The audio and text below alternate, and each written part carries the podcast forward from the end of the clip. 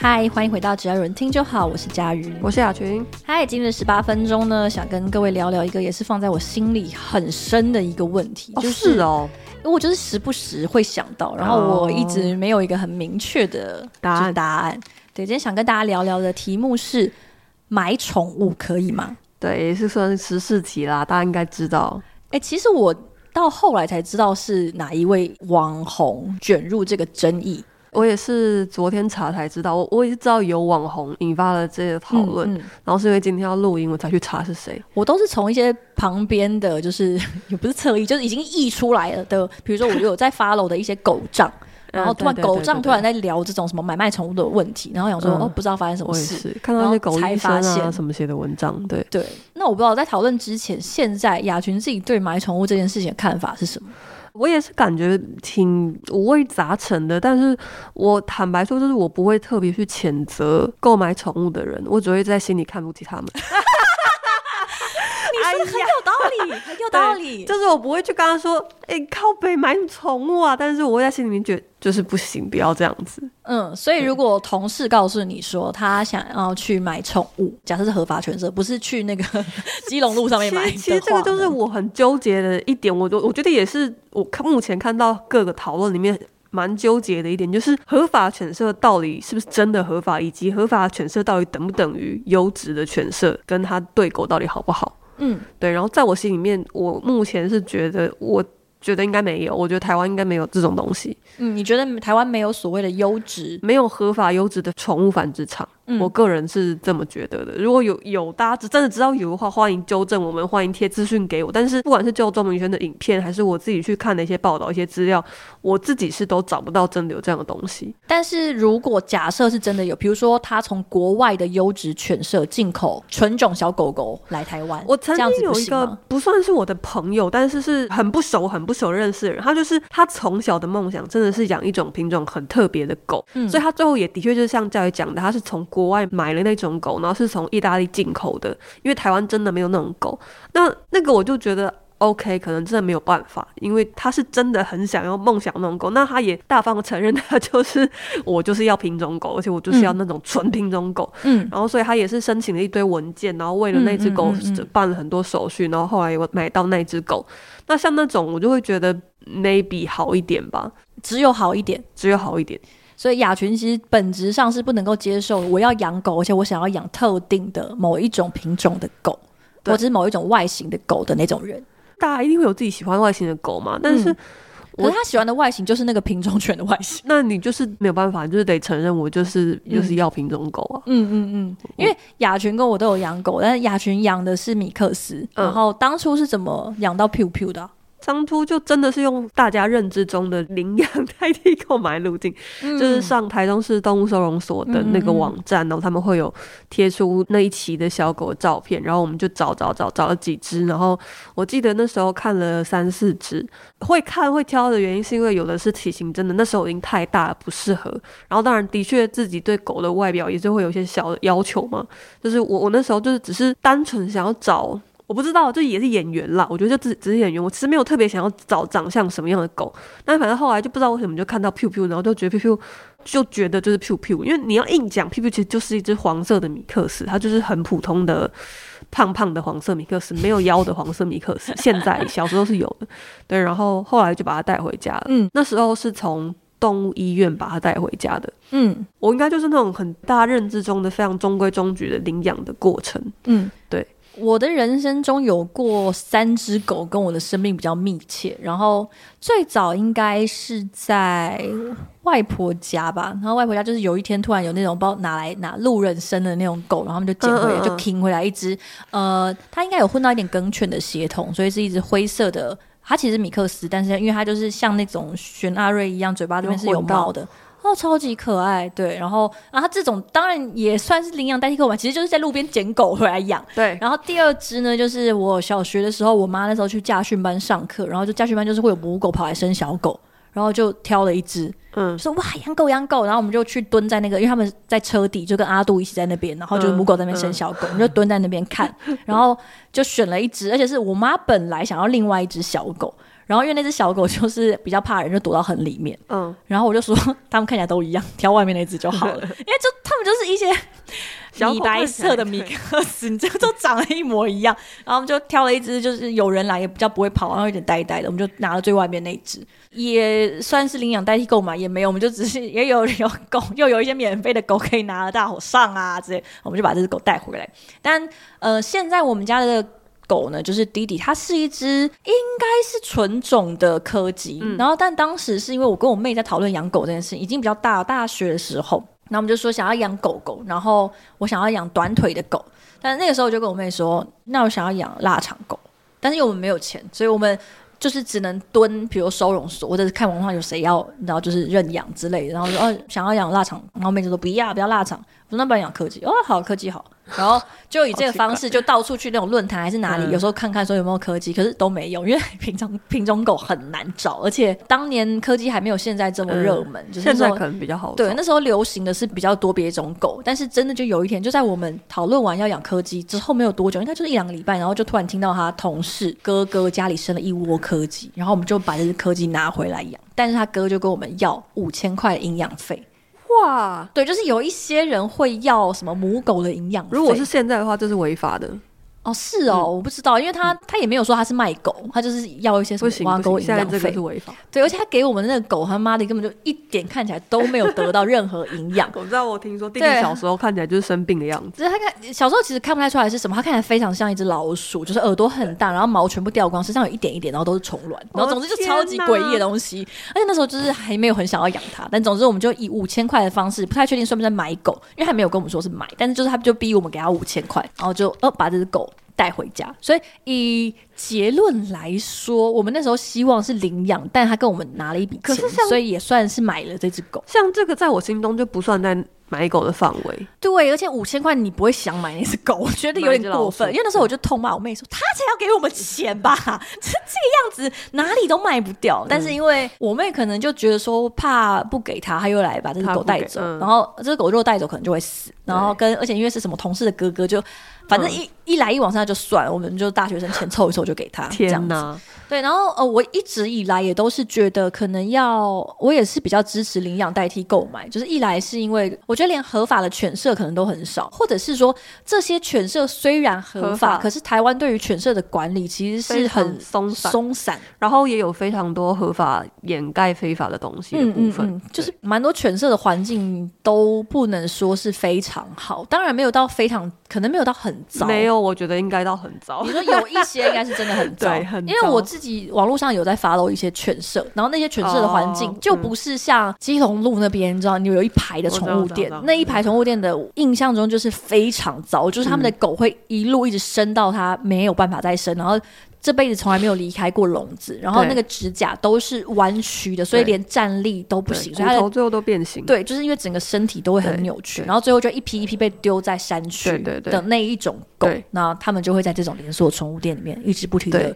悲剧性的繁衍。而且我以前真的很常经过那个就是宠物店，以前会觉得狗狗很可爱，都会去看它们。但有一些狗就是它越来越大，然后你就会很担心，想说它要被丢掉了，它之后会去哪里啊？因为它之后就会变成再会变成小狗嘛。那之前那只已经，比如长到六个月的，那这只六个月的狗去哪了？嗯，因为你也会知道说，哇，六个月应该是不太好卖了，这真的只能半买半相送了吧？我学生学生时期的时候，有一阵子就是太多愁善感，然后就是也是很爱去宠物店前面看，然后会一直看着被关在里面中哭。我靠，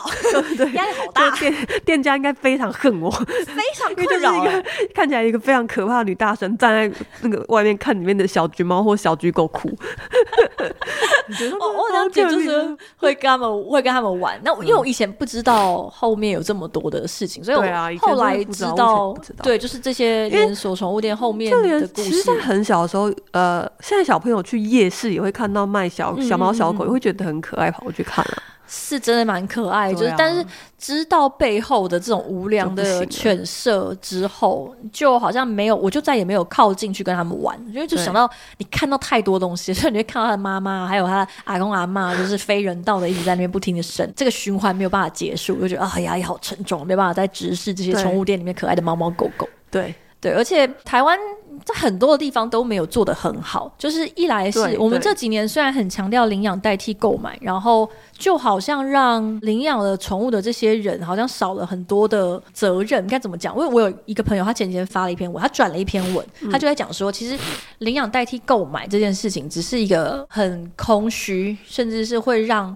事件的焦点完全被模糊的一个口号，嗯、就重点不是在于要领养狗不能买狗，对，而是在于说，其实所有的狗最一开始都是呃，尤其这些品种，其实它本来就是被培育出来的。狗不应该是在满地上可以让你随便捡，对，理论上应该是这样。所以你要得到一只狗，你本来就应该要透过购买的方式。台湾现在的问题是因为养了狗的人随便丢，然后到处生，然后变成是说哦，好像领养代替购买。就 OK 了，但是其实是上游有非常多的问题，就是包含像是恶意繁殖啊，然后养养狗的人没有好好的注重中养的观念，或者是结扎的观念，对，然后导致于后面这么多就是生了一屁股的问题出来，然后我们最后就。领养代替购买，然后就把它贴上去，但是水一直喷出来，对，不是那个，没有办法用量子力学的方式解决所有的问题。你有，真的看完那支影片吗？我没有，完全没有看那支影片。哦，我昨天因为要录这一集，还是去看了一下啦，因为就怕讲出什么他没有讲过的话。但是我的确也跟就是几个后来去翻了一些，大家也是分析那支影片，或是对那些我。影片的一些评论有差不多的想法，就是我也觉得他弄错一个重点。就我们先不要管他讲什么情勒，有人觉得很很扯那一段，就是他说重点不在于买狗这个行为，而是大家买了狗之后弃养这件事情，当然也没有错。但是对我来说，其实是台湾，我们就讲台湾，就这个环境，它基本上在。最上面，狗在繁殖已经，你只在控管人类怎么去养宠物，不管那个宠物是什么那一端，就已经全部都有问题了。嗯嗯，嗯，对，所以你在往下进入到购买去宠物店面购买宠物的时候，这个环节会造成这些问题更严重。嗯，对我来说是这样，所以我我反对购买宠物繁殖场繁殖出来的宠物的原因是这个，就有点像是，比如说。即使这间宠物繁殖场是没有问题，但你会觉得说，当我们有需求存在，就是我们没有办法好好控管这些供给的时候，那我们不如让这些需求完全消失，那供给就会消失，然后我们就可以再去解决一些其他的问题。对，可能比较经这样，就我觉得台湾现在整个养主要还是养狗狗啦，因为养养猫养狗的人可能还是比较多，就整个对人类跟宠物的控管其实。是非常非常非常需要检讨的，嗯嗯嗯，对，其实里面存在非常多的问题。之前不是说疫情的期间，就在欧美就很流行领养宠物，因为大家都关在家里没事干嘛，然后没有狗可以让他们养，都被领光，嗯、就是收容所没有狗可以让他们认养，因为本来就没有那么多流浪狗在外面，好还可以被抓进去收容所。对。我觉得非常不可思议，因为你走一趟，因为我之前有去板桥收容所做义工，那狗妈多到爆，真的很真的是多到爆。我跟你说，其实你看到那个现场，你没有办法随便讲说领养代替购买，养不完的。那个情况是家家户户要有几只狗才有办法解决这个问题的。而且我觉得以野外的状况来说，好了，就我觉得我对于比如说 TNR 这件事情也是比较不乐观的。我以前也。有一段时间是很拥护 TNR，TNR 就是你捕捉劫狱之后，我们 return 把它丢回它原本在的地方，然后他们就是说，呃，因为这样子的话，他们就不会再生，不管是猫跟狗，然后让这一只动物就是走完它的年限之后呢，那呃就会自然而然的就减少了流浪猫狗的问题。但是这个循环太长了，在这个过程中，我们完全没有办法减缓它的速度，就是生的速度还是太快，基本上就是一个捕获网。没有用，就真的是很没有用的那种捕破网，完全就是只能做心安的，就是做心安的，而且甚至还有人而且提出一个数据，要花非常多钱跟资源，非常多，然后投入在一个以结论来说，就是它到底是不是一个最有效率的方式？可能不是。对啊，而且因为做过 TNR，呃，或者是像现在有很多民众喂养动物，其实他都会说，他其实都会降低，就是这只呃流浪猫狗的死亡的速率。所以我们想要解决问题这件事情是会变慢的，更难。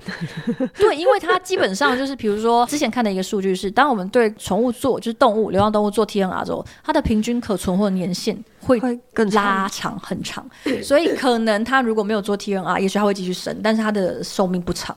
那但是我们做天然之后，它确实不会继续生，可是它的存活的时间会变长。变长嗯，然后而且因为可能因为喂养，喂养还会有其他相关衍生的问题。然后以结论来说，它没有办法很有效率的改善，就是流浪动物这件事情。流浪动物好像是一个太大太大的议题了，就是 反正很麻烦，因为它里面其实有牵涉到跟人类社会的一些相处。我知道有很多狗本或者是猫本或者是什么本的。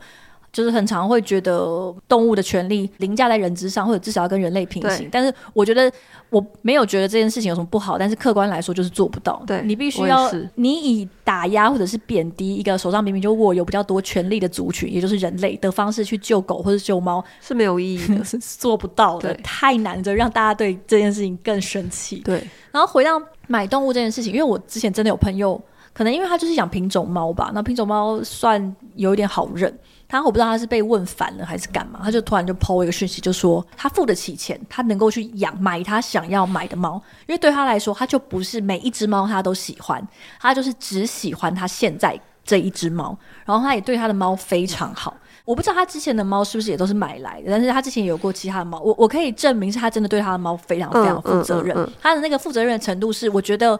大部分的人都做不到，因为他曾经为了照顾他之前那只生病的猫咪，然后希望可以让他的猫咪用标靶，他把所有存款，嗯、就是可能上百万、呃、上百万都花了，然后他把工作辞掉，全心照顾他的猫，嗯，然后做到这个程度，然后他的猫是买的，嗯、然后看到他那边他的限动之前，我从来都觉得买卖宠物的人或者是买狗买猫的人是比较不好的。对，但我以前也没有特别痛骂过说，啊，你不，我觉得你不要买吧，买不好啊。对，我最多就是 po 毛小孩是家人，家人不买不卖，就我最我最多就是做到这样子。但是可能其实看到那句话，对他们来说其实也是蛮刺眼的。那总之我看到他这个线动之后，呃，我没有关心过他买猫什么的这件事，我没有那么熟。然后我就觉得说，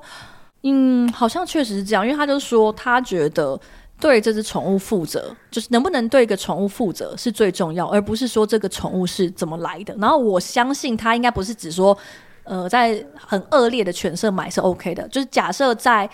合法优质的犬舍猫舍买品种猫，就是买反正就挑他喜欢的，然后可以把它好好的。就是终养到老，然后很认真的想要为这条生命负责。那我觉得他没有少掉任何光环。比起比如说，即使他是领养代替购买，但是他可能没有好好照顾他。比起来的话，我觉得我搞不好好像还是比较支持那个买猫买狗的人。哦，但对我来说，这两件事是分开看的。我必须说，我没有办法把它视为前面那个视为后面合理化的原因，就是我很好的照顾这只猫或这只狗。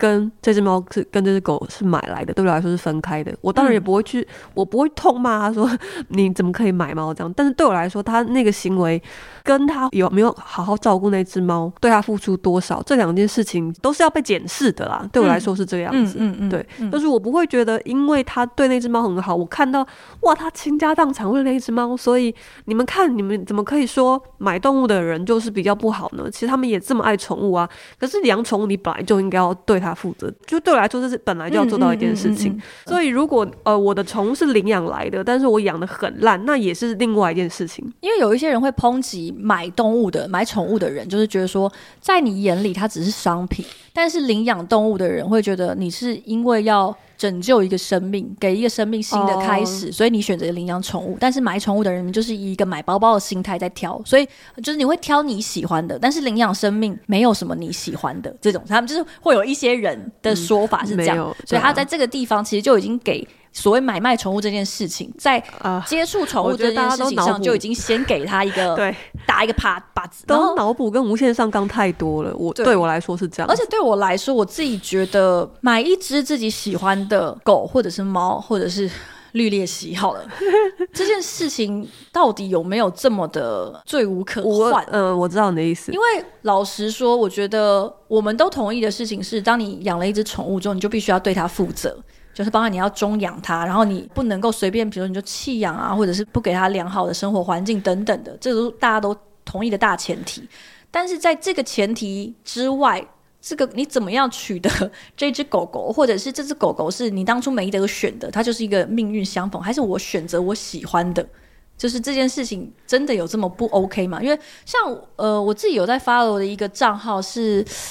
德爷的宠物共和国吧，在 Facebook 上面好像也有 IG 对。然后我当初非常喜欢他的原因，就是因为他有在繁殖澳洲牧羊犬。嗯。然后，当然我也不是说对对这一块特别了解，但是他的澳洲牧羊犬就是他完全是基于喜欢这个犬种，所以他开始做这个犬种的培育，嗯、然后他也会去参加比赛。然后他的种犬，因为其实在犬种的培育上面有很多标准，每一种品种的狗都不一样，所以比如说。呃，以某一种狗来说，比如说它的角度没有，呃，比如它的髋关节角度到几度，这只狗其实基本上就不能够再繁殖，就要立刻结扎了。那所以他的当时就有分享很多，比如说有一些狗狗是有这些标准，然后每到几岁他就会送到国外要去做完整的那个骨架的检测啊，什么血心血检那些的。嗯、然后他的狗，因为其实你也不能让它近亲配种，我不能养两只公母，然后让他们俩一直生嘛，所以他也是会定期就是会从国外进。狗狗进来，因为它，比如每一只狗，它我印象它好像是从几岁生到几岁就不能再生了，然后一生可能也只能生某一个胎数以下，就你不能让它说哦，我那么生个十五次不行，就是基本上就是你每生完一胎可能要休息一段时间，然后人整个犬生